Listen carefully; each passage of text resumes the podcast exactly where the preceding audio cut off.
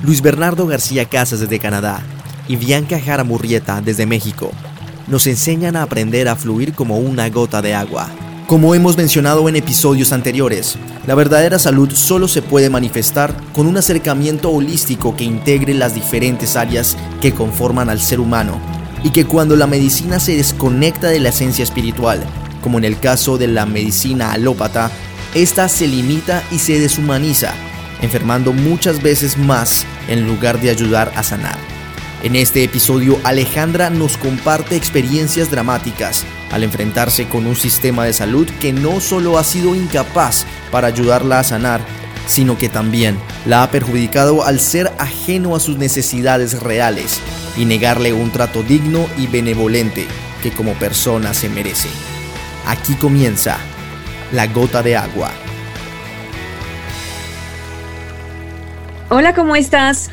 Bienvenido otra vez a tu podcast de la gota de agua y esta vez como los, eh, los episodios pasados vamos a tener uno muy, muy interesante que viene como anillo al dedo al que estábamos hablando la vez pasada, ¿no crees, Luis? Así es, es un poquito referente a la cuestión de la medicina holística y de la medicina tradicional. Eh, al parecer, pues la, vez pasada tú nos diste una explicación de, a lo que se refiere la medicina cuántica, de cómo trabajas a tus pacientes, cómo, te, cómo los este, ayudas a que prácticamente yo pienso que los ayudas a que ellos se, se curen, ¿no? Sí, fíjate que tiene que ser, la verdadera sanación viene parte de un acercamiento holístico. Y esto es algo que la vez pasada platicaba, que las antiguas civilizaciones pues basaban su conocimiento, esta búsqueda en el ser de manera integral, ¿no? Em, entonces, pues se puede decir que em, su, su, enfoque era cuántico. Cuántico quiere decir varias dimensiones y esto lo tomaban en cuenta ellos porque tomaban en cuenta no solamente el cuerpo, sino eh, los pensamientos, las emociones, obviamente el, espíritu. Y pues después del tiempo fue, fue surgiendo esta separación de, del hombre con su entorno, con su interior, y esto fue lo que vino enfermando, es lo que comentaba la vez pasada, sobre todo cuando viene Newton y pone, establece las bases de la física, de la física clásica, y pues eh, reduce el cosmos como si fuera un gran reloj, ¿no? Con mecanismos muy precisos, y después viene la teoría de la evolución que totalmente desconecta eh, la parte espiritual del ser humano y entonces eso hace que nos separemos, ¿no? Por eso es, la vez pasada eh, explicaba todo esto para que pudiéramos entender por qué la medicina alópata tiene un concepto muy diferente, porque a veces nos ven como máquinas, pero es que todo viene de allá, ¿sí? Entonces, al vernos como máquinas, em, pues ellos solamente eh, pues lo que quieren hacer es como que arreglar esa máquina, ¿no? De manera física, cuando no se toman en cuenta otros aspectos como las emociones, que son tan básicas, las emociones que se ha comprobado que detonan tantos, tantos padecimientos, ¿sí? Entonces, eh, ahorita en este podcast, pues vamos a ver eso, ¿no? Cuando se toma en cuenta a la persona solamente como si fuera una máquina que está dando unos, se está comportando de cierta manera y se le quiere atender de solamente como lo que se está viendo, entonces puede resultar muy frustrante para la persona porque pasa por una, por una serie de eventos donde pues no le, o sí que por así decirlo, no le encuentran dónde está el problema, ¿no? Y ahorita pues eh, em, tenemos a la persona eh, de verdad, muchísimas gracias Alejandra por haber aceptado nuestra invitación y que nos compartas tu experiencia para eh, entender esto que pues no, no hay que tomar solamente el cuerpo físico, sino pues todo, ¿no? Todo, todo el, este concepto integral. Bienvenida, Alejandra. Este es tu podcast. Muchas gracias por la invitación. No, pues real, el gusto es mío. Eh, no he hablado de esto en su totalidad, así que siento que este es como un buen, un buen momento de compartirlo todo. con ustedes. Bueno, mira, si me permiten a mí la introducción, porque todavía no hemos presentado a, la invitada y, y, estamos, este, la invitamos precisamente porque la, uno de los factores que, me hicieron a mí compartir la experiencia y, empezar a, hablar de la transformación fue la, la, desgracia que tuvimos mi familia cuando mi hijo Diego nació. Nació en México. Como siempre, bueno, era un embarazo, de alto riesgo y como es tradición, pues la gente se pone en manos de los doctores, ¿no? De la gente que supuestamente está capacitada, que supuestamente saben que son especialistas. Y en aquella ocasión, bueno, la situación fue muy, muy desagradable. Se cometieron varios errores. La actitud de los doctores, pues yo pienso que ha sido ya como son, es su profesión, es a lo que se dedican, es lo que hacen todos los días, van perdiendo la sensibilidad y no y dejan de tratar a la gente como seres humanos, los ven como números o los ven como este como ganado, ¿no? Y, bueno, lo, triste del caso es que cuando un doctor pierde, pierde la cabeza o pierde el sentido o, no se pone las pilas o no pone atención en lo que está haciendo y comete errores, esos errores son fatales y, traen consecuencias muy fuertes para, para la gente que, que, los experimenta.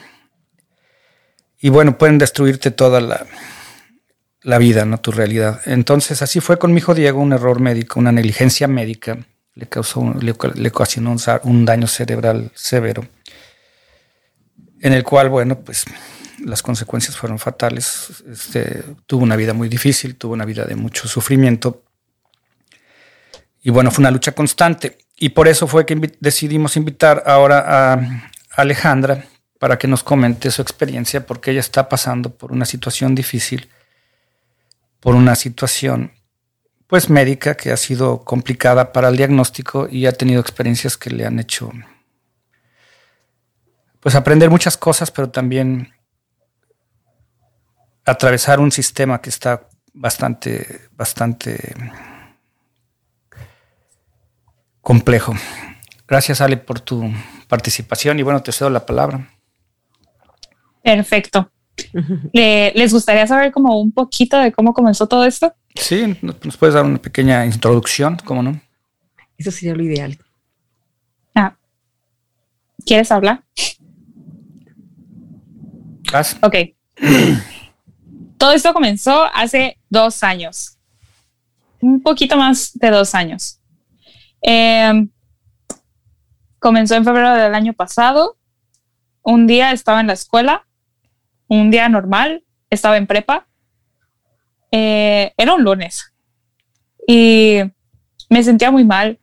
Tenía náuseas, me dolía la cabeza, eh, fui al baño, vomité y lo que pasó, o sea, por mi cabeza fue que maybe me había intoxicado porque comí mariscos un día antes.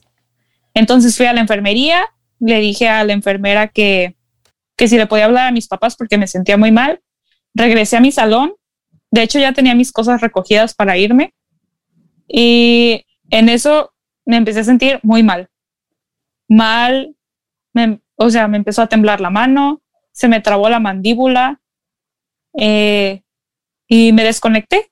Y de ahí ya no me acuerdo de nada hasta minutos después. O sea, yo cerré los ojos y los volví a abrir. Y para mí fueron segundos, para ellos fueron 15 minutos. Y cuando desperté estaban todos mis compañeros alrededor de mí, súper asustados, la enfermera, mi maestra y todas las mesas recorridas. ¿Tuviste una Me dijeron que había tenido una convulsión, exactamente. Mm, la enfermera dijo que, que no le veía causa, que maybe fue que estaba asociado a algún tipo de enfermedad, no sé, pero que no era de alarmarse. Pasó ese día y al siguiente día fui a la prepa y otra vez, y al siguiente día otra vez y otra vez, y ahí fue como comenzó todo esto. Eh, en esas primeras semanas, mis papás pues obviamente estaban asustados, yo también. Eh, fueron eh, buscando gente para que me realizara los estudios pertinentes me hicieron tomografías, electroencefalogramas, eh, todo estudio habido y por haber para eh, descartar tumores, daño cerebral, eh, cualquier cosa que pudiera detonar en mi cerebro las convulsiones y no encontraron nada. Entonces, desde ahí ya fue un problema porque como no encontraron nada en mi cerebro, pues se fueron por el lado psicológico. Desde que probablemente había vivido una experiencia traumática hasta que se asociaba con algún desorden o desequilibrio mental. Y, llegan hasta el extremo de decir que, quería llamar la atención. O sea, de todo escuché en el proceso. ¿Y cuántos médicos vieron? O sea, en ese proceso que, que aparte, como estás platicando ahorita, se enfocaron exclusivamente en algo que ellos pensaban que era lo que estaba causando el problema, se, fueron sobre tu cabeza, ¿no? Pensaron que el problema estaba este, localizado exclusivamente en el cerebro. Haciendo una cuenta de mis doctores, esto probablemente suene gracioso, pero yo todo esto me lo he tomado como una aventura, realmente. Así que probablemente todo lo que escuchen van a decir qué onda, pero yo hice, decidí hacer una lista como supe que iba a tener que ver muchos doctores en todo este caso, hice una lista y hasta el momento van 17 neurólogos. ¿Qué De los cuales el número 13 fue el que descubrió que era lo que tenía. Así que del 13 hacia atrás, los otros 12 eh, fueron descubriendo, averiguando, viendo y ninguno encontró nada. Fíjate nomás. Y mientras tanto tú estabas padeciendo las convulsiones. Pues sí, estuvo interesante porque, pues sí, la primera vez me canalizaron con un neurólogo, me dijeron, mm, pues tiene pseudocrisis, probablemente asciendan a crisis epilépticas. Eh, esta, me dijeron así como, ten esta cajita y estas pastillas te las vas a tener que tomar de por vida. Y así como en pocas palabras, ya valiste, te ven seis meses para tu siguiente consulta. ¿Cómo crees? Realmente yo ese día salí, probablemente suene grosero, pero yo me enojé y azoté la puerta y me salí llorando porque, no sé, yo en ese momento sentí que no era la manera de darle la noticia a alguien así como de que ya, porque me dijo como, ya no vas a volver a tomar nunca, ya no vas a poder manejar, tus, o sea, todo, todo lo que tenías previsto se va a limitar a esto. ¿Pero qué diagnóstico te dieron? Mm. Para, o sea, toma esta cajita con estos medicamentos porque para controlar qué o, nada más le gustaron esos medicamentos al doctor o por qué. Yo tengo una lista de todo lo que me han recetado. En ese momento, hasta, o sea, desde ese entonces hasta seis meses después, estuve tomando Oxetol, que es oxcarbazepina y es un anticonvulsivo. Ya. La verdad, esa fue la peor experiencia empezando con el tema de negligencias, como lo querían tomar. Eh, el Oxetol tiene eh, eficiencia en el 96% de sus pacientes. Yo fui del 4% que no.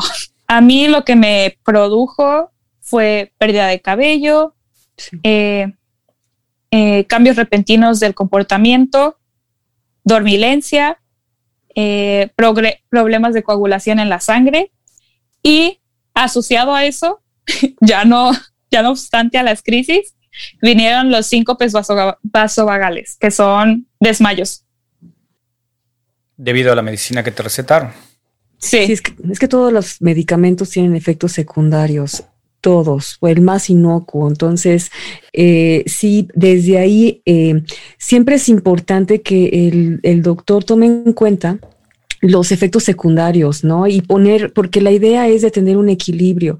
Ok, vamos a controlar con esto, pero sin hacer más daño de lo, pues, pues sí, ¿no? Hacer demasiado daño. Pero normalmente no es así. Normalmente es, es como te dijeron, ¿no? Y te lo tomas y casi, casi no puedes ni cuestionar porque sí, porque pues cómo vas a cuestionar para qué es eso y por qué te lo están dando. Entonces entiendo totalmente tu enojo y, y la manera, ¿no? Así como que esto, esto, como si te diera la sentencia, pues no de muerte, pero sí una sentencia para todo el resto de tu vida. Y, y es, em, y, e insisto, y esto es por el, por como toman en cuenta a la persona como si fuera una máquina y además como que ya con todo lo que decía también Luis, que después de tantas veces como que se van em, despersonalizando, no sé cómo llamar, pero ya no tienen esa empatía con la persona y, y Cero. Entonces, te lo, vamos, una persona empática, vamos a suponer que esto era lo que requerías, sin hacer, que era lo, el, mejor tratamiento, pero te lo dice de otra manera, ¿no? O sea, este, porque estamos a, del otro lado hay un ser humano y en este caso, pues tú no tenías todas las preguntas, eh, eh, todo era una incógnita y no era la manera, ¿no? De, de, de que, pues en fin, de que te dijeran, ay, ya le sigo nos contando.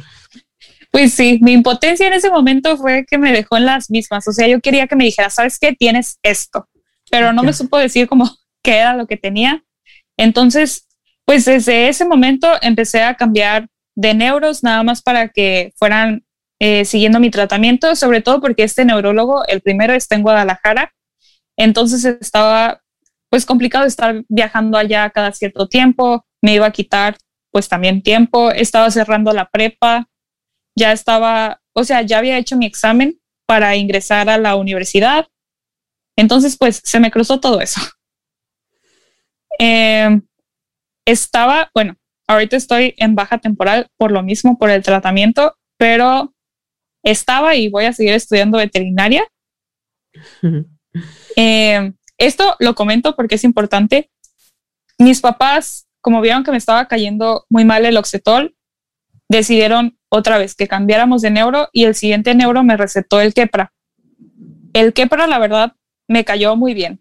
De hecho, es hasta el momento, lo suspendí un tiempo porque me recetaron otro medicamento, pero es el que he estado tomando ahorita para seguir el tratamiento. Y la verdad, no tuve problema con eso. Eh, como mis papás ya vieron que había una mejoría, que ya estaba bien, que había estado surgiendo resultados, porque pues te digo, nada más sabíamos que teníamos, que tenía convulsiones, pero de ahí nada. Entonces, pues me dieron permiso de, irme a estudiar veterinaria a Compostela. Compostela está aproximadamente a hora y media, dos horas de donde vivo. Entonces, pues era todo un tema porque me fui a vivir para allá. Y pues obviamente el, el temor de mis papás, por así decirlo, era que me fuera a pasar algo allá y que ellos no estuvieran presentes. Así que, pues, mm, nos la jugamos, por así decirlo, me la jugué yo y se la jugaron ellos. Me fui y durante un tiempo estuvo todo bien, pero después empezaron otra vez. Fue la primera vez que me tuvieron que internar en el hospital de Compostela. Y la verdad, sí, o sea, no en mal plan, pero si aquí en Vallarta y en Guadalajara no sabían qué hacer, pues en Compostela menos. Entonces fue cuando empezó lo que mi mamá como que más odia de los hospitales. Eh, me empezaron a sedar. Siempre que llego a un hospital, bueno, cada vez que llegaba a un hospital y convulsionaba, lo primero que me metían era diazepam. Diazepam, diazepam, diazepam para tenerme dormida y eso en lugar de mejorar esto lo empeoró. Claro. Entonces, pues era como mucha impotencia de mis papás, porque cada vez que iba a dar al hospital, porque se los juro que, que al hospital de Compostela, si me llevan, yo ya soy famosa ahí. Fui a dar como unas cinco veces. Bueno, mira, yo ahorita que lo estás mencionando, a mí se me viene mucha, mucha, muchas cosas a la memoria de cuando yo estuve lidiando con mi hijo Diego y es muy parecida a la historia. Infinidad de doctores, infinidad de diagnósticos, desde reflujo hasta mal carácter, ¿no? Con un bebé de, tres meses. Y bueno, el, lidiar con los hospitales, que aparte de todo hay una burocracia horrible, que es no nada más el llegar al acceso de tener la atención médica, sino todo el proceso burocrático que hay antes y cómo tratan a los pacientes, cómo los hacen esperar, cómo los ponen a hacer colas, a hacer filas, este, de una manera muy inhumana, como si fuéramos prácticamente vacas. Una falta de conciencia, una falta de tacto, una falta de, de vocación, porque yo pienso que para poder dedicarte a algo tienes que tener vocación, tienes que tener una tienes que tener una inclinación y un deseo de ayudar a la gente, no, no nada más de, hacer algo por tener una profesión. Y si te vas a dedicar a, a curar, por ejemplo, yo pienso que tú que estás pensando ser veterinaria, me imagino que tendrás alguna inclinación, algún amor, algún tipo de preferencia por los animales. Pues sí, en general me gustan todas las especies. De hecho, ahorita estoy trabajando con perros, pero no es mi tirada. Quiero trabajar con animales exóticos y hacer alguna especie de especialidad en zoología y de ahí ya ver más o menos qué onda. Pero a lo que yo me refiero es si, vas a tener la vocación, si quieres estudiar algo, es porque realmente te gusta la especie o te gusta el, Ah, sí, el ayudar o tener amor a tu carrera. Exacto, lo haces con, devoción, lo haces con, con, gusto, ¿no? No lo haces como si fuera. No, y cuando te dedicas a la salud, tiene que ser obviamente un que te interese la vida, que respetes la vida, que la consideras, que les consideres muy importante. Y, y si va a ser así, entonces, insisto, em, tiene que ser de una manera integral. Obviamente, amorosa, ¿no? Porque eh, hay un ser vivo, ¿sí? Y de, no nada pues los animales pues también sienten, ¿sí? Que no los escuchemos, que no los, es otra cosa, ¿no? Porque nuestros eh, sentidos, también lo explicaba la vez pasada, nuestros, nuestros sentidos nos limitan. Pero claro que los animales tienen, em, eh, pueden experimentar dolor y, y, sienten y todo. Entonces, pues obviamente debes tener tú eh, un, un cariño hacia los, hacia los animales, ¿no? En general. Em, y pues yo sí crees, yo lo que creo es de que los doctores deben tener ese, ese respeto hacia la vida y que tienen un ser humano enfrente, insisto, sí. Y entonces si tienen, si lo tienen bien presente y están conscientes de eso, entonces la manera de tratarlo es integral. No sé si te, alguna vez te preguntaron cómo te sentías, por ejemplo, qué había pasado en tu vida, si habías tenido un, un algo, un acontecimiento que te haya sentido, em, no sé, mal, porque está más que demostrado. Eh, científicamente que cuando hay una emoción importante, entonces eso va a venir como un efecto en cadena en todo el cuerpo. No sé si alguno de, los doctores que te vieron te preguntaron algo así, por ejemplo. Ok, aquí te voy a contar hasta, hasta el punto de Compostela no había nadie así como que me hubiera dicho, ¿sabes qué? ¿Cómo te sientes o algo así? Hasta que conocí a un doctor que después se convirtió en mi amigo. Estuvo muy chistoso. Eh, me dijo, nunca había visto algo así. Eh, quiero que me platiques un poquito más cómo empezó todo esto y así. Ya le, le platiqué. Eh, no sé, nos caímos muy bien. Me pasó su número.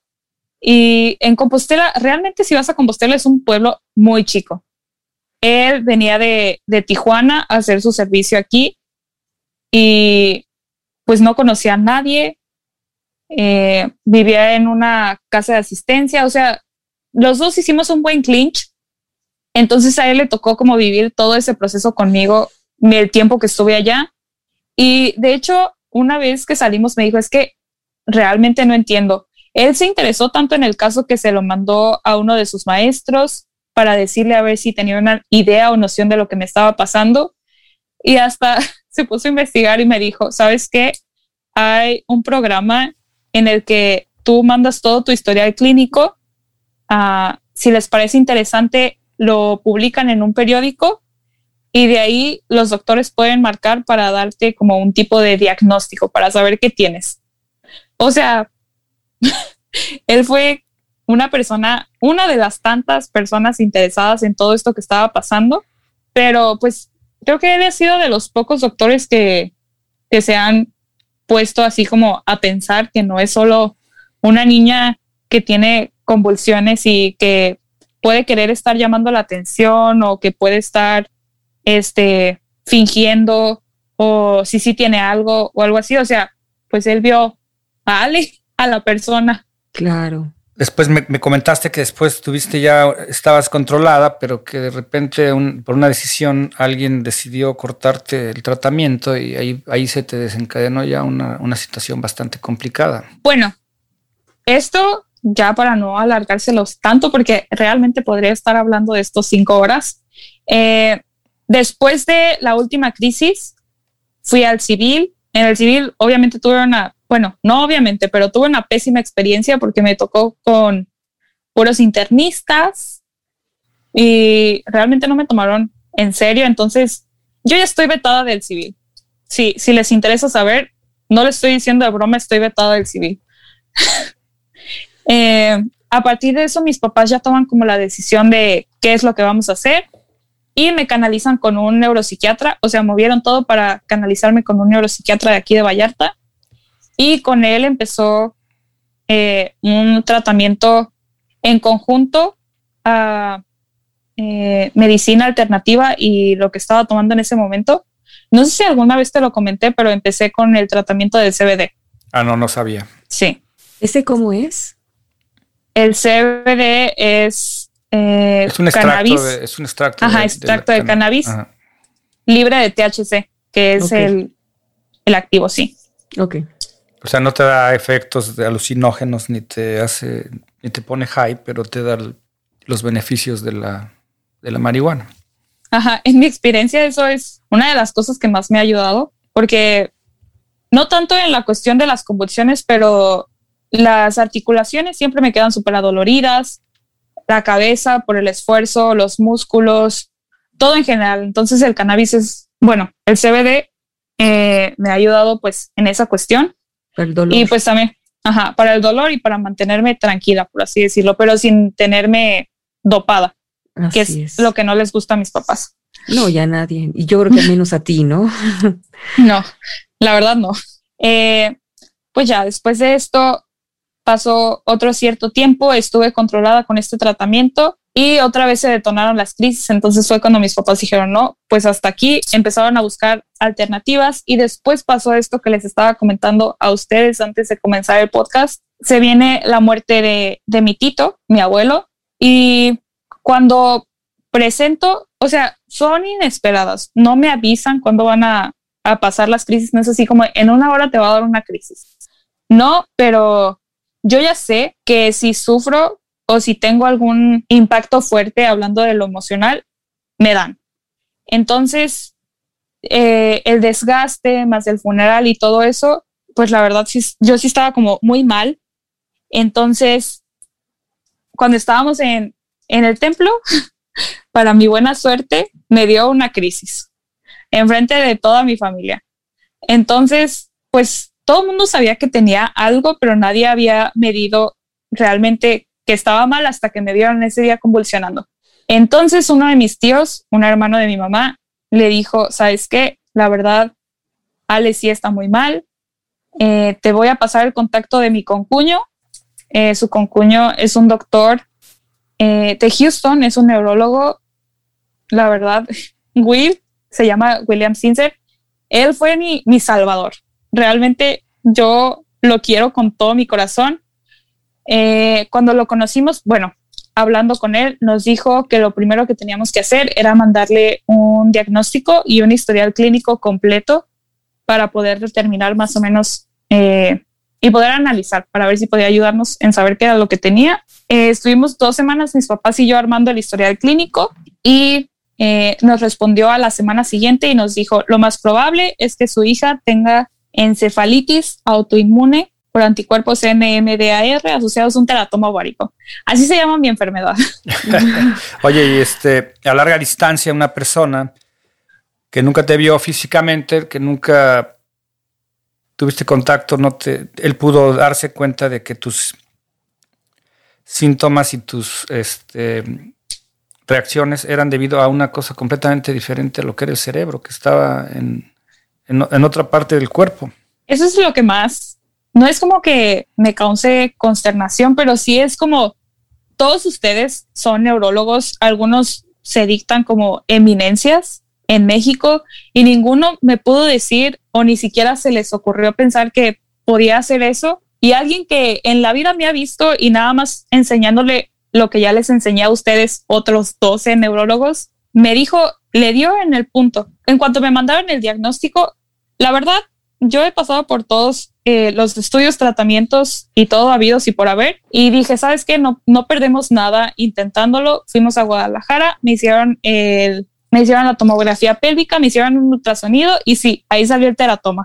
¿Qué es un teratoma? Si nos puedes explicar lo que es un teratoma. Un teratoma es un tumor generalmente benigno.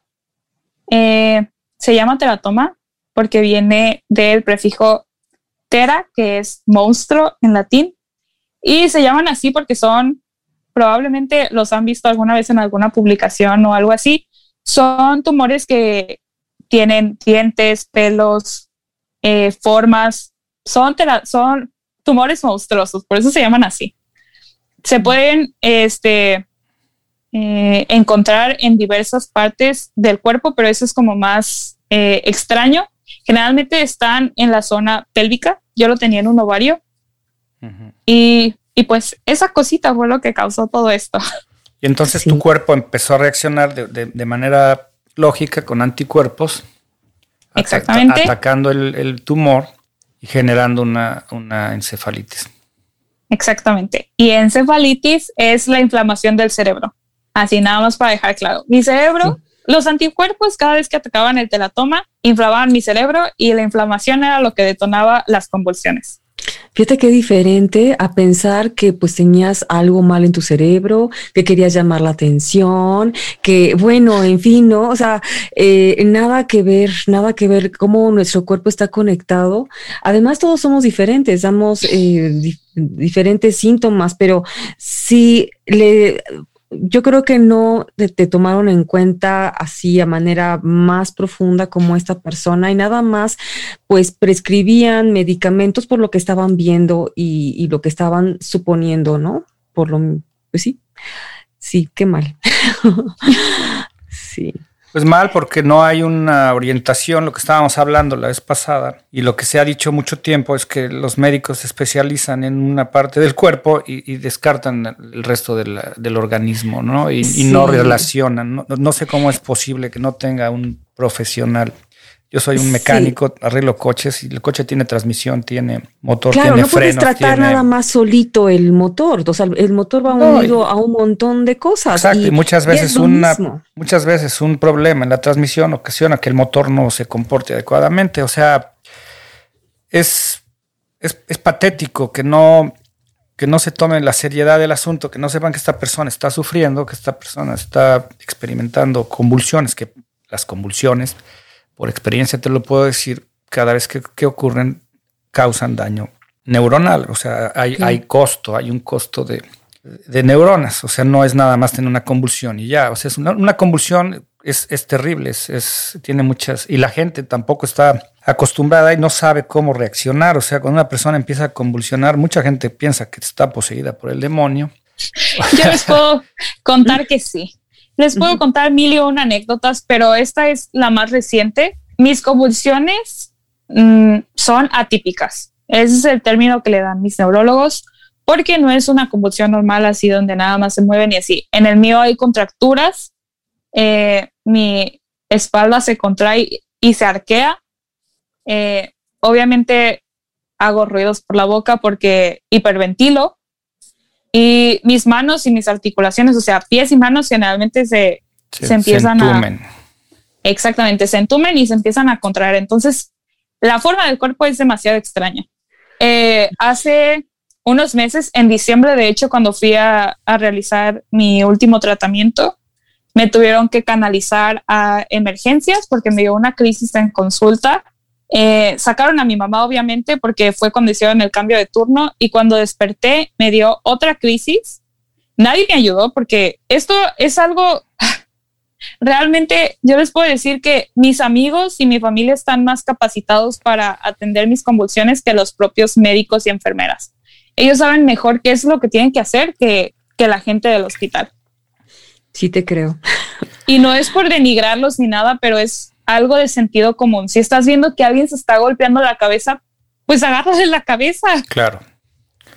Si no tienen la preparación o la experiencia. Y sí es cierto, yo cuando tenía Diego era más fácil que mis hijos pequeños, mi, esposa de aquel entonces, supiéramos controlar mejor la situación que, inclusive los, los mismos especialistas. Sí, y es que los especialistas van eso, ¿no? Em, a ver, digamos, no sé, el corazón, como bien decías, eh, Luis, ¿no? Eh, es, es mucho lo que saben del corazón, pero a ver, ¿y los pulmones? A ver, ¿y la sangre? A ver, ¿y el hígado? O sea, porque no sé, todo, todo está interactuando y, y además la persona en sí que, que, está teniendo emociones, que está sufriendo y así. Por eso tu familia, claro que sabe, además de que por sentido común, sabe qué acciones tomar. Aparte de eso, tiene un acercamiento amoroso contigo. Y, además de, obviamente, eh, hay empatía, saben que estás sufriendo y saben que es una situación que no puedes controlar. Entonces es muy diferente. Por eso insisto que eso es eh, la, manera en cómo deberían tratarse a las personas y no esta desconexión que cada vez, eh, bueno, quiero pensar que es, va a ser al revés, ¿no? Pero hemos visto cómo cada vez se va despersonalizando más cuando los doctores se van especializando más. Entonces, pues sí, pierden este sentido del todo. ¿Y, cómo te sientes tú, Ale? ¿Cómo ahora eh, que, bueno, ya tienes una mejor idea, bueno, después de todo este biocrucis que has pasado, em, ahora con que ya sabes por dónde em, em, es una situación que tú dices, bueno, ya la vamos a canalizar, la vamos a tratar de esta manera, ¿Cómo, cómo es tu actitud? ¿Cómo, eh, ¿Cómo te enfrentas a esto que de alguna manera no tienes control? Te voy a decir que, que me dio gusto. O sea, va, yo sé que suena extraño, pero cuando me dijeron, ¿sabes qué? Tienes un teratoma, te lo juro que fue un día feliz para mí. fue así como de, gracias a todos los que dijeron que estaba fingiendo y que no tenía nada sí, tengo algo, gracias. Fue así como de que, qué alivio, porque se los juro que yo nunca dudé de que tuviese algo, pero ellos, yo decía, bueno, igual y, y sí tengo algún problema, algún desequilibrio en la cabeza, algo que me los esté provocando, porque ¿a quién le gusta convulsionarse? Realmente. Yo les, yo les hacía esa pregunta a ellos, o sea, ¿realmente crees que yo como ser consciente me gustaría estar retorciéndome porque mis convulsiones, creo que no se los había comentado, se prolongaban. Podía ser convulsión, pérdida de conocimiento, convulsión, pérdida de conocimiento. Y así tuve lapsos de una hora, dos horas, tres horas. Y realmente yo les decía, ¿creen que a mí me gusta? ¿Creen que yo la paso padre desmayándome, cayéndome, golpeándome, con las convulsiones, como termino toda dolorida? De limitada de hacer cosas. O sea, ¿creen que realmente alguien en su sano juicio va o le va a gustar hacer esto? Obviamente no, no lo estoy haciendo para llamar la atención. Si hay alguna cura, quiero que me curen ya. Claro, y bueno, ya, ya te diagnostican, te, te dan la razón de los problemas. ¿Qué, sí, ¿Qué sigue? ¿Cuál fue el siguiente? O sea, porque aparentemente la reacción es, de anticuerpos y, y, creo que eso es algo que es muy complicado, ¿no? Muy, muy difícil de, controlar también. Fue mi mayor reto. Creo que ya te lo compartí alguna vez a ti. Eh, lo que siguió fue realizarme otra vez toda la serie de estudios y sobre todo una punción lumbar, que era lo que me tenían que, que hacer para realizar la extracción del teratoma y en conjunto de eso hacer una plasmaféresis. ¿Qué es la plasmaféresis? Una plasmaféresis es algo parecido a una diálisis. Se extrae y reemplaza el plasma para extraer y eliminar todos los anticuerpos que había en, mi organismo, por así decirlo. Pero es un, es un procedimiento complicado, entonces se debe de estar 100% eh, seguro de que hay los anticuerpos, o sea, que esté eh, controlado el número de anticuerpos que hay para ver si es efectivo y si es necesario. No, y aparte es peligroso porque si te quitan anticuerpos estás expuesta a cualquier otro tipo de problema, o sea, no tienes respuesta defensiva inclusive a una gripa. Es un procedimiento complicado, entonces mis, mi neuro en ese momento, mi neuropsiquiatra, eh, tenía un maestro en el Instituto de Neurología en la Ciudad de México.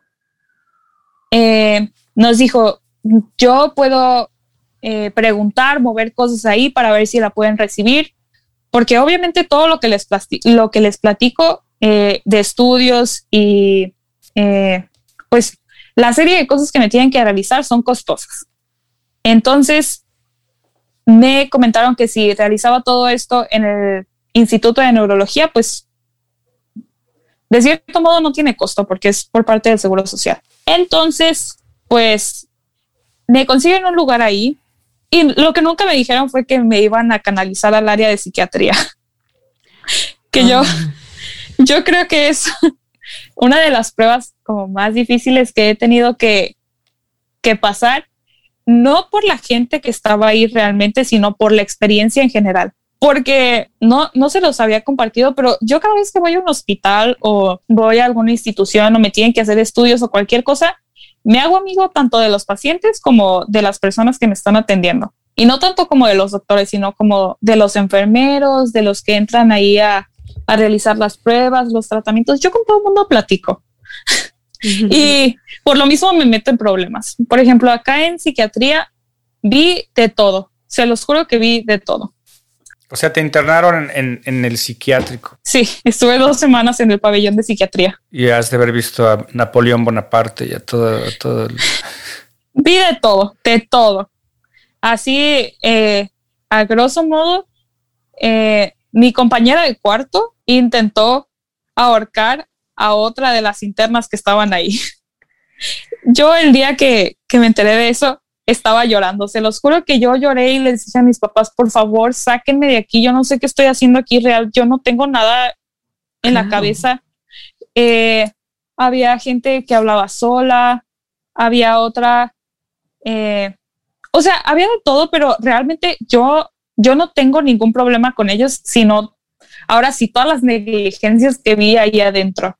¿Cuáles viste? Sin fin de cosas. ¿Alguna en particular? Este, mm, empezando conmigo. La primera vez que estuve ahí adentro, eh, por la cuestión de los estudios que me tenían que hacer y todo eso, empezaron a reducir las dosis del tratamiento que estaba tomando.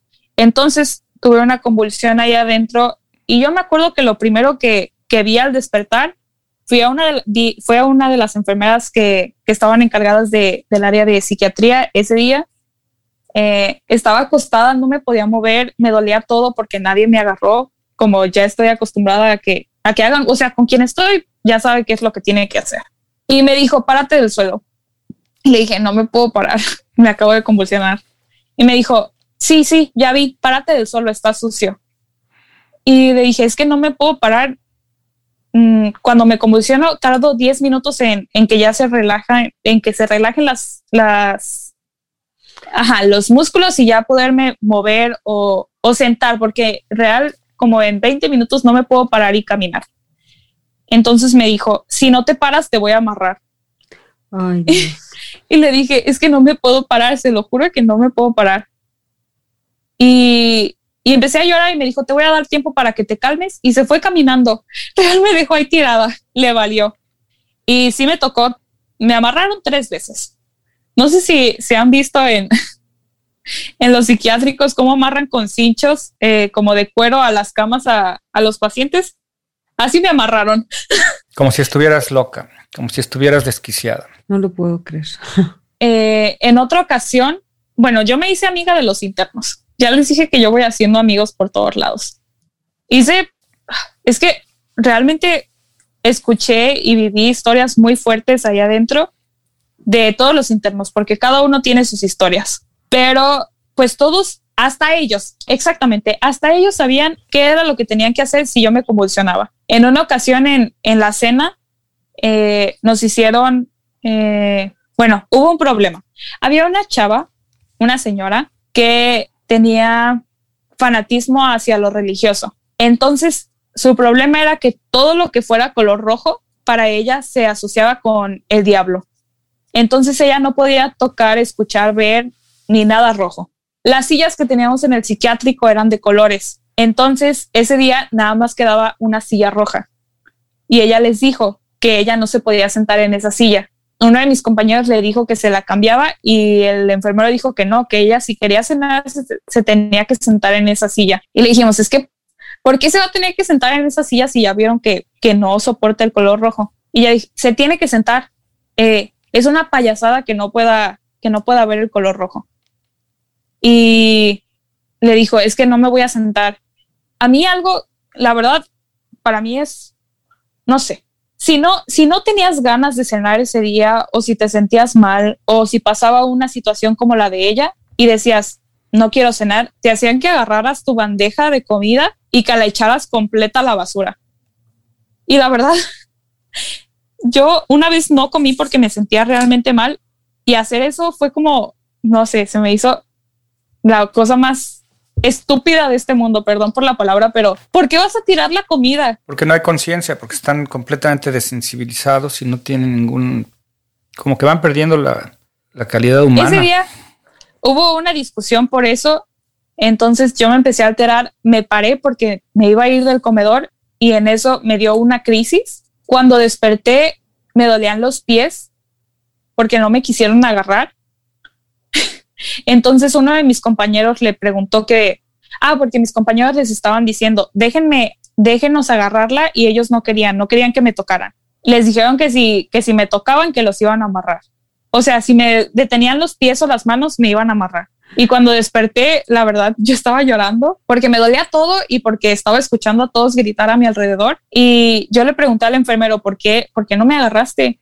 Y me dijo, es que nuestra, nuestra salud va primero. Y si tú me pateas o algo así, pues eso ya es prejuicio a, este, es perjudicial hacia mi, hacia mi persona. Entonces no te podemos agarrar ni nos podemos arriesgar a nosotros como personal de salud. El egoísmo y, Así, una de mil cosas vi ahí. Entonces, ¿para qué escogieron esa, esa profesión? Si no es, no es para ayudar a las personas. Eh, no, bueno. A uno de mis amigos que estaba internado ahí también, que hasta la fecha es mi amigo, él estaba internado ahí porque tiene problemas de depresión y él prefirió que lo amarraran a, no agarrarme los pies. Eh, en una de las ocasiones en las que convulsioné y de hecho tuve otro problema ahí adentro porque como nos hicimos amigos y pues me defendía de cierto modo y yo lo defendía a él también. Se inventaron la historia de que teníamos una relación amorosa y que estábamos haciendo un complot contra las personas del psiquiátrico. Entonces fue todo un show ahí adentro. Bastante patético todo el asunto. Y, aparte estabas internada en un lugar donde no deberías estar. O sea, estabas... Exactamente. Completamente en el lugar equivocado. Yo vi pasar aproximadamente conté 23 neurólogos que fueron a visitarme, a hacerme pruebas y todo, pero el encargado, que era el que, o sea, el, coordinador de neurología, que era el que tenía que ir a verme, lo vi una vez. Y el día que lo vi fue para, para que me hicieran las pruebas y que me dijera que podían realizarme todos los tratamientos, pero en caso de ser asertivo el diagnóstico de Will, tenía que darles la patente de que ellos habían descubierto y de que ellos habían curado mi enfermedad. O sea, querían hacer, se, querían colgar el, diploma ellos, querían sacar provecho. De todo, ya les dije, yo, yo he vivido de todo. Entonces, pues malamente o buenamente, como lo quieran ver, se viene la pandemia en todo esto. Entonces, de ser 36 más o menos en el pabellón de psiquiatría, quedamos cinco. A todos los demás los fueron despachando a sus casas. ¿Y tú por qué no pudiste regresar a tu casa? Porque me iban a hacer la punción lumbar. Me realizaron la punción lumbar. En ese momento eh, nos dijeron que ya, que ya se iban a acabar. O sea, ya no iban a hacer ningún tipo de, tratamiento eh, dentro de las instalaciones. Entonces, pues me sacaron. Te liberaron. Me liberaron. y ya después de eso fui a Guadalajara, me extrajeron el tumor o sea, el telatoma. Y cuando mi mamá buscó a los del instituto para que, para que nos dieran las pruebas de la punción lumbar y todo eso, pues les dijeron que, que no, que no se las podían dar. No lo puedo o sea, creer. verdad que lo escucho y no, no, lo, no, no lo puedo creer. Y Básicamente estuve ahí para nada.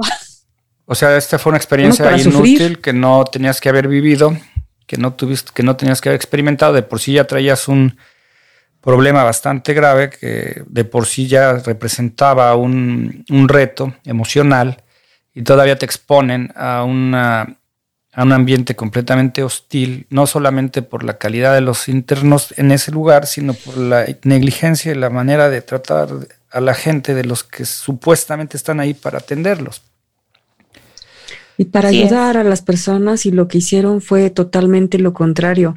Eh, fueron experiencias que obviamente eh, marcaron, ¿no? De mayor o menor medida, pero obviamente pues... Eh, cuando se sufre, cuando está esta situación de impotencia, de frustración, donde no toman en cuenta la dignidad, porque todos los seres humanos tenemos derecho a esa dignidad.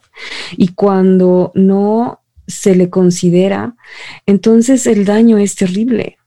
Eh, pasaste por cosas muy, muy fuertes, Ale, lo siento mucho. Em, no pasa nada. Sí, sí, o sea, después pues, decimos, bueno, ¿por qué tuve que pasar por todo esto? La verdad es que en el momento no lo hacemos, no, no sabemos y, pues bueno, también se pierde el tiempo, el pensar de por qué, por qué me pasó, por qué me llevaron, por qué a mí, por qué. Simplemente eh, fue una experiencia que afortunadamente ya se quedó atrás Em, em, hay, en todo hay un aprendizaje, hay que tomar eso, ¿no? El, aprendizaje.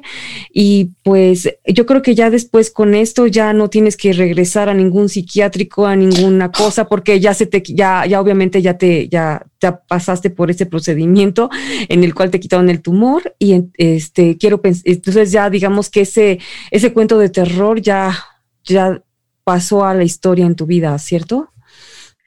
No. ¿Todavía no? Todavía no. Oh, oh. Mira, me extrajeron el telatoma, pero como les comento, me tenían que hacer la plasmaféresis. Pero como surgió todo esto, o sea, como se juntó con la pandemia, básicamente, porque esto fue en marzo, o sea, en el lapso entre marzo y abril, o sea, real cuando estalló toda la pandemia. Entonces, mis resultados, eh, lo de la punción lumbar lo mandaban a Barcelona. Eh, pues se cortó eso, entonces mis datos no llegaron hasta meses después y por ende no me pudieron realizar la plasmaféresis después de la cirugía. Eh, eso fue como una traba, pero al mismo tiempo, pues todo el mundo se confió. Realmente me incluyo. Después de la operación vimos mejoras, ya no convulsionaba, ya estaba bien.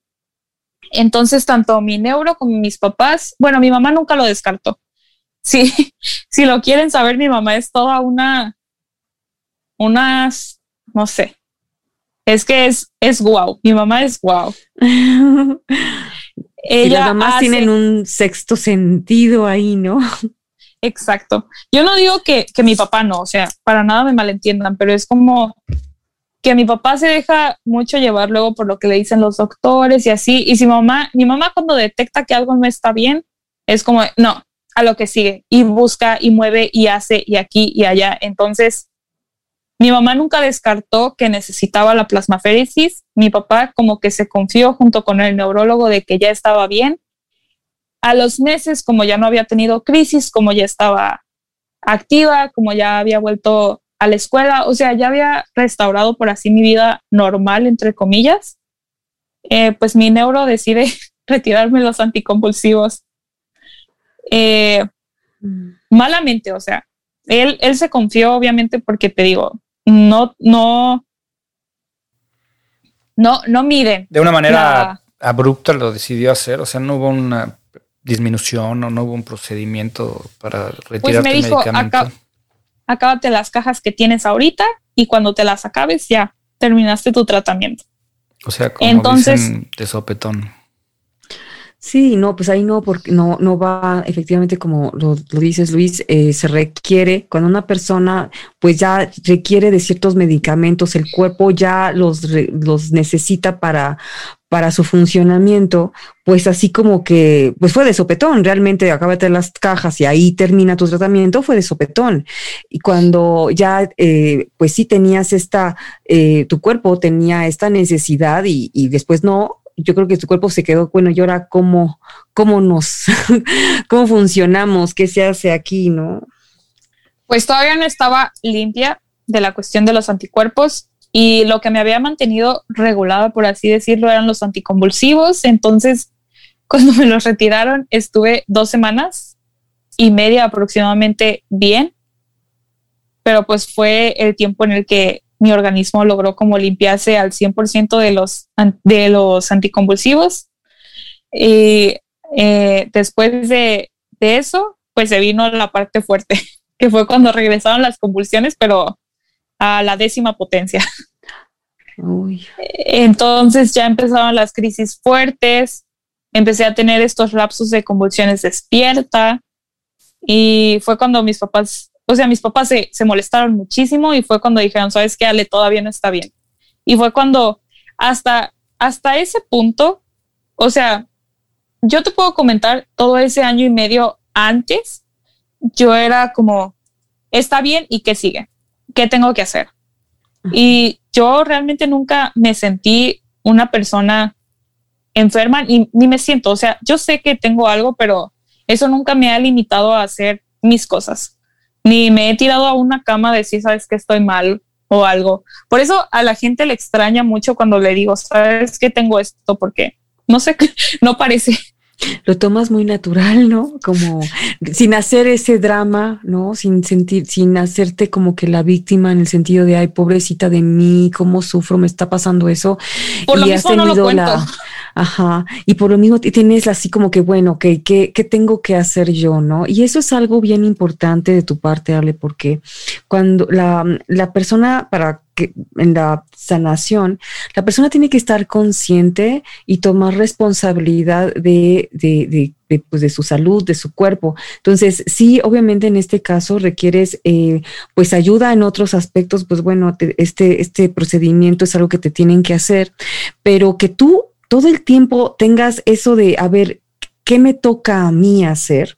Y lo primero es no tirarse a la cama, al suelo, al decir, pues ya, ¿no? Pobrecita de mí. Entonces es algo que, que de verdad es muy de, de, es digno de admiración, es que esa es como, como, pues, pues sí, la actitud, ¿no? Y tú la tienes. Pues sí, mira, yo precisamente una de las razones por las que decidí invitarla a platicar con nosotros es para transmitir, para que transmitiera esa, esa actitud que tiene ante la dificultad que no, no se derrotó, no, no se tiró al piso. Yo la, yo cuando yo platiqué con ella para, para que me contara su historia, pues se me hizo muy, este, muy importante que pudiera dar el testimonio, pero que también la gente pueda ver que, que puedes estar atravesando por un problema demasiado grande, pero también puedes mantener la actitud adecuada para poder salir adelante. O sea, una cosa es lo que te pasa, dicen que el, 1% es lo que te pasa y el 99% es cómo reaccionas a lo que te pasa. Y bueno,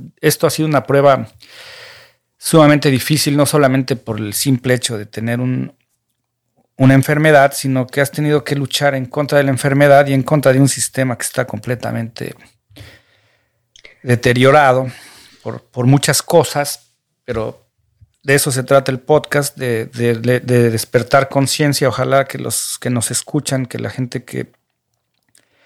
Pues yo me imagino que mucha gente no, no comenta, no, no, no tiene los medios para, para, para, contar sus historias, que han de ser demasiadas. Yo, yo lo aprendí con Diego.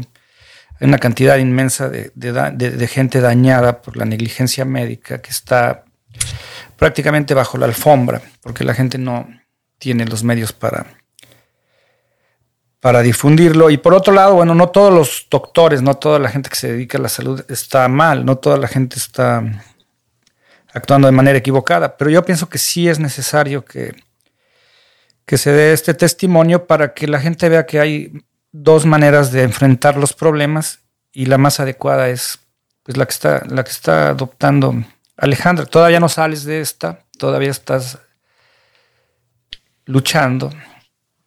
Y bueno, esperemos que todo se vaya acomodando. Sí, cada vez estás más cerca de terminar esta experiencia, entonces hay que verlo así, ¿no? El, el, mayor sufrimiento, bueno, es que la vida en sí tiene sufrimiento es normal, no existe, no conozco a ningún ser humano que nunca haya tenido un sufrimiento, obviamente no, y aquí lo importante es, como bien lo decías Luis, es cómo, cómo reaccionas ante lo que te pasa. Entonces, eh, por qué te tocó a ti pues tener toda esta experiencia simplemente porque así te tocaba a ti aprender en esta vida. Entonces, es, pero este proceso yo siento que ya va, este, ya va, está como que más para terminar, ¿no? Eh, entonces, nada más, o sea, gracias, qué bueno que tienes esa actitud porque eso te va a permitir el salir victoriosa de esto. No sé qué te depara después el, el, la vida, ¿no? Porque siempre hay sorpresas, pero por lo menos este capítulo no eh, lo más seguro es de que no tarde tanto tiempo ya, ¿no?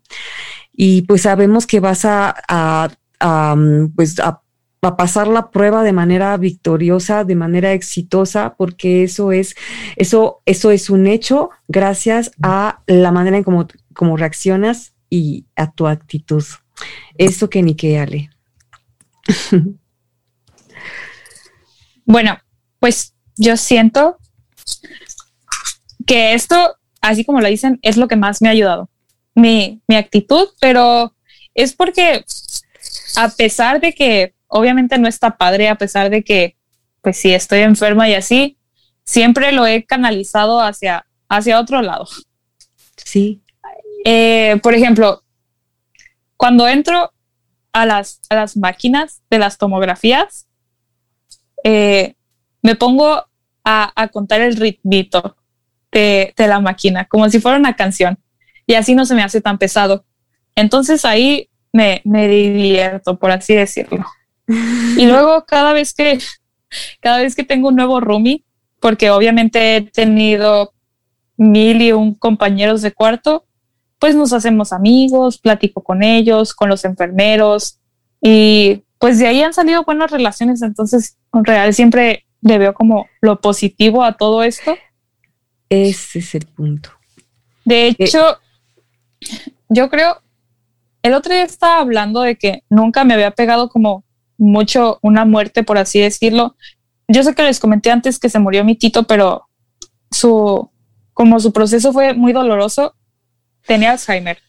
Entonces fue como una pérdida eh, crónico-degenerativa, o sea, lo perdí desde hace tiempo. Entonces, cuando se murió fue más como un alivio de que ya estaba descansado, descansando más que una pérdida. Pero eh, la semana pasada me, me hablaron para decirme que mi compañera de cuarto, la que tuve en este último procedimiento, había fallecido. Eh, y la verdad, esa muerte sí me pegó. Si no porque te esperabas. Con todas las personas con las que comparto, eh, yo sé que no se debe de hacer, pero no sé, es como ya cuestión de cada quien. Cada vez que, que comparto alguna experiencia con alguien, o sea, compañeros de cuarto, eh, de piso, de especialidad, en, en, la cuestión médica, todo esto que les estoy contando, eh, formo vínculos. Y con ella en especial formé un, vínculo en especial, este, un vínculo especial porque, no sé, eh, no tenía mi edad. Eh, era una señora, de hecho. Y ella tenía cáncer. Eh, tenía cáncer de estómago. Eh, la intentaron operar, no la pudieron operar porque el tumor estaba muy grande, entonces estaba realizando, bueno, le estaban realizando quimios para poder disminuir el tamaño del tumor y así poder volver a intentarlo operar. Y pues estuvimos aproximadamente dos semanas juntas en, en el hospital en Guadalajara. y, y ya no me peleaba tanto por mí, yo me peleaba por ella. De hecho, me pusieron dos reportes en el hospital por defenderla.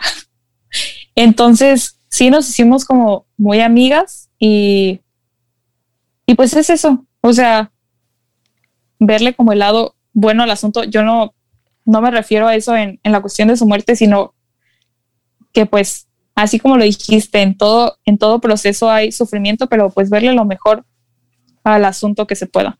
Pues así es, hay que tratar siempre sí. de sacar la parte más, la parte positiva en cualquier reto, en, siempre hay que buscar la luz, siempre hay que sí. estar eh, pensando en, en ser, en este caso pienso que tú fuiste una gran compañera para una mujer que estaba viviendo sus últimos momentos a través de tu sufrimiento no, no hubo egoísmo tanto de estar pensando en ti misma, sino estar pensando en, en los demás. Y esa es parte de la conciencia, estar consciente, estar presentes, estar viviendo el momento y tratar de dar la, la mejor cara, el mejor desempeño. Y bueno, nos tenemos que despedir porque esto tiene una duración, pero yo me quedo muy contento por, porque nos compartes tu experiencia. Sabemos que seguirás enfrentando tu, tu reto, pero sé que lo vas a sacar adelante porque tienes la actitud, la actitud adecuada. Gracias.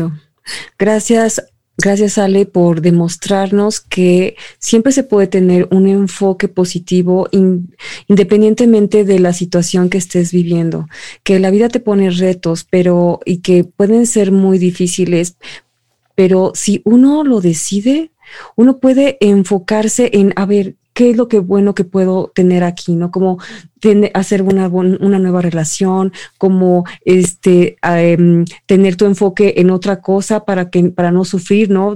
Estabas ahí checando, ¿no? El, los tiempos, ¿no? De los beats, em, eh, pero siempre hay algo y tú eres una buscadora de lo, de lo, de eso, de lo positivo. Te lo te admiramos mucho, Ale. Muchísimas gracias por compartirnos tu experiencia y por demostrarnos que siempre podemos dar una buena cara ante la vida independientemente de lo que estemos eh, enfrentando. Así es, si nos podías dar un mensaje, algo que le quisieras decir a las personas que nos escuchan. En este caso yo me quedo con, con el mensaje que, que yo capto es que siempre hay alguien que necesita más que uno y por eso siempre tenemos una un motivo para darle gracias a Dios. En este caso, con tu experiencia con tu compañera de cuarto, siempre hay alguien que está más necesitado. Y, si tú nos pudieras dar algún mensaje o tú pudieras dar algún mensaje a alguna persona que esté atravesando por un momento difícil, que tenga algún mal diagnóstico, que tenga un que esté enfrentando un reto parecido al que tú estás enfrentando, ¿qué le podrías recomendar a esa persona? Ay, la verdad, uno, no se den por vencidos. No les voy a decir échenle ganas porque real, cada vez que me dicen échale ganas, yo no tengo huevos, pero siento que si los tuviera, se sentiría como una patada en los huevos. Es como, no, no sabes, no me digas échale ganas. Pero. Ahora sí hiciste. Pero, pero sí es como. Es que el échale ganas es una actitud nada empática. Es nada, ay, qué mala, ay, qué triste, ay, mira, pobre, pues tú échale ganas. Es, a ver, es totalmente lo contrario de la empatía. Regresamos a lo mismo. Claro que te sientes así, efectivamente, cada vez que alguien te dice, échale ganas. O sea, sí, no. No, pues es como, vívelo, siéntelo, procésalo. Obviamente se vale enojarse, llorar, lo que quieras, pero no, no tirarse. Es, sé qué es lo que tengo, hay que procesarlo, eh, aprender a, pues sí, a digerirlo y decir, ¿sabes qué? Tengo esto, pero ¿qué voy a hacer? ¿Cómo le voy a hacer para salir adelante? Y, y qué tengo que aprender de esto, ¿sabes? Porque todo tiene un propósito. Yo estoy en el camino, ya descubrí parte de mi propósito, pero estoy en el camino también de, de ver qué es lo que depara o qué es el aprendizaje de todo esto, porque les puedo compartir uno y mil más de lo que me ha dejado, pero siempre es, como lo comentaba mi tío antes, ver que, que siempre hay alguien que, que necesita más, más que tú. Entonces, el dar. Yo siento que mi propósito fue el dar. En, en todo esto, yo siempre he tenido a mis papás, a mis amigos, a mi familia. Siempre ha estado, o sea, gente al pendiente de mí, viendo por mí, pidiendo por mí, pero yo sé que hay gente que está sola en el camino, hay gente que su familia no la respalda y, y así, o sea, siempre hay gente que está peor que tú, entonces en lugar de lamentarte, pues, pues síguele y, busca tu propósito. Ese, es mi... ese es mi... No, no es échale ganas, no, no es échale, ganas, es... No, tampoco. No, va, con otro enfoque este mensaje. Sí. No, la empatía es fácil. La, empatía es definitivamente caminar en el zapato de la persona que está herida. No, no, no, no decir algo absurdo como échale ganas. O sea, no. Eso, eso definitivo. Hay que, hay que, hay que saber, lo que, hay que tratar de imaginar lo que la persona está sufriendo, hay que ponerse en los zapatos de los demás y, y, muchas veces guardar silencio es mejor que decir algo que no tiene sentido. Este, eso, eso me queda claro. Y bueno, yo me despido, nos, nos despedimos, gracias por tu participación. El próximo capítulo tenemos, seguiremos hablando de, de, las, de la medicina alternativa. Este, tenemos una invitada y pues, muchas gracias Bianca, muchas gracias Alejandra. Gracias, gracias, gracias a, ustedes. Síguenos en Twitter, Instagram y Facebook como La Gota de Agua.